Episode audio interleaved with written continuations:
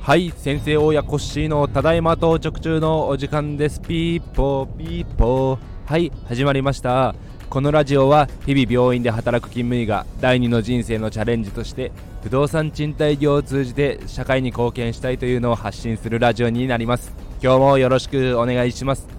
はい今日はですね、えー、私コッシーと,、えーとまあ、ジャンボ先生そしてメガ大家のペンタ先生。皆さんちょっとガスの会社さんのですね話題で盛り上がっていましたがそれに続いてちょっとガス会社さんから懇親会を開きますので参加してもらえませんかというご案内が来たのでその件についてお話ししていきたいと思います。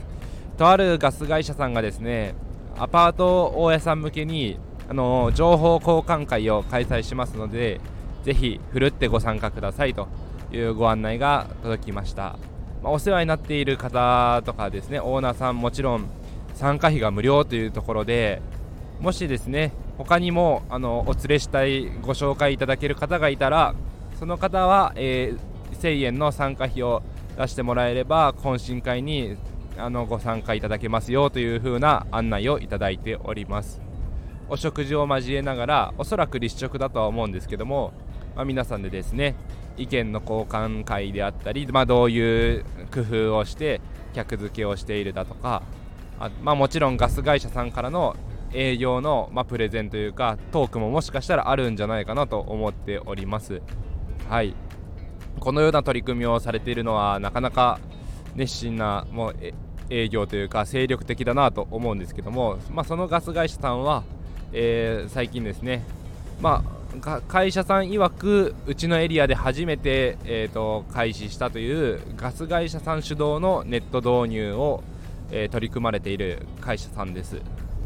でそこの会社さんが今回懇親会を開くということでこれ医療業界でも結構よくあることなんですよね。えーと、分かりやすく言うとなんとか製薬とかそういうですね薬屋さん薬剤メーカーさんが薬の勉強会をですね開催してこういう風に薬を使って、まあ、こういう効能で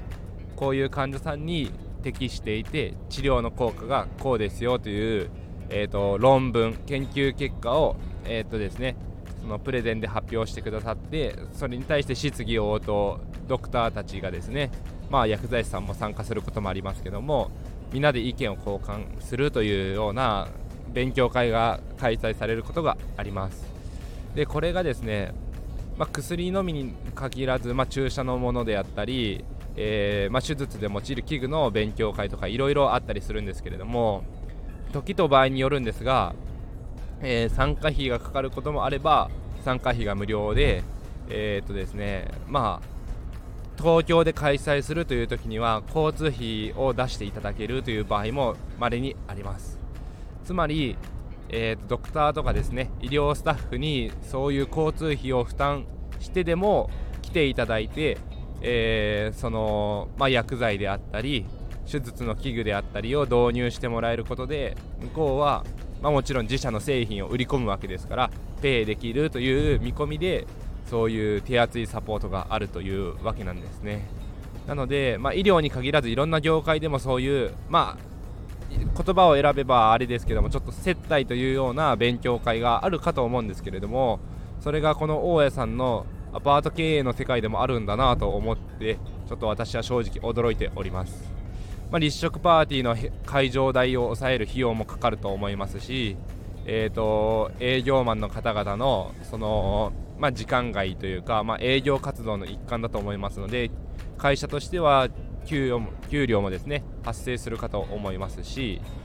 えー、まあ、食事代、まあ、会場のレンタル代に加えて食事代もかかると思いますからそれを、まあ、向こうは宣伝広告費というか活動費として出しても、えー、ガス会社さんを乗り換えていただいたり今後の契約につながれば、まあ、ガス会社さんもまあ事業としてはサブスクですからコツコツと毎月のガス使用量でペイできるという見込みがあっての活動なのかなと思っております。これなかなかすごいと思いますね。でまあ向こうはなかなか1回では契約が取れなかったとしても今回お付き合いのあるオーナーさんからまたご紹介で違うアパート経営をされてるオーナーさんのご紹介とかもあれば顧客リストが増えるわけですから営業活動がどんどんどんどんやりやすくなってまあ次なる、えー、潜在顧客の開拓もできるということでいや上手なやり方をされていらっしゃるなと思いました。はい。えーとですねまあ、医療業界ではそういう勉強会に参加したからといって絶対薬を導入しないといけない患者さんに治療で使わないといけないということはないんですけれどもやっぱり、まあ、人間ですからそうよくしていただいた方にはそうですね。まあお礼をしたいというか何かあればお付き合いさせていただきたいという気持ちが働くのももちろんですからついついですね忖度してしまう部分もあるかなと思うんですけれども、